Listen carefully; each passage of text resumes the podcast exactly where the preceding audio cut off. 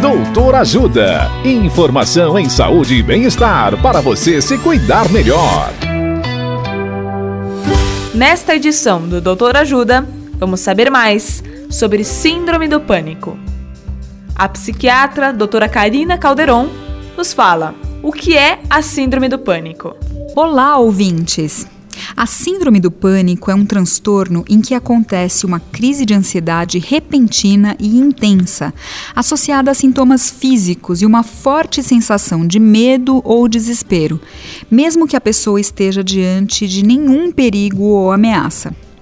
Quando essas crises são frequentes e sem um fator desencadeante, estamos diante de uma síndrome ou transtorno do pânico.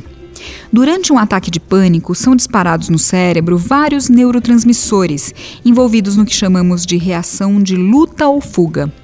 O seu corpo irá disparar um estímulo a uma região do cérebro chamada hipotálamo, que vai aumentar a produção de adrenalina, noradrenalina e acetilcolina.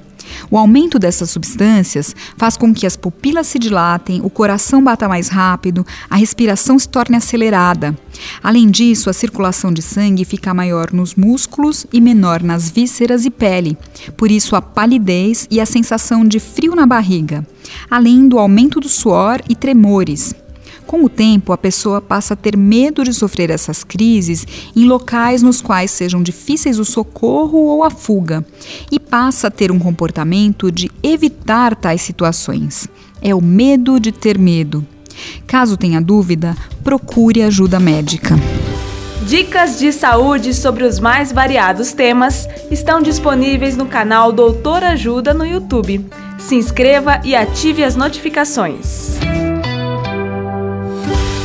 Assista agora mesmo os conteúdos do Doutor Ajuda, acessando www.ajudasaude.com.br ou baixe o aplicativo Ajuda Saúde.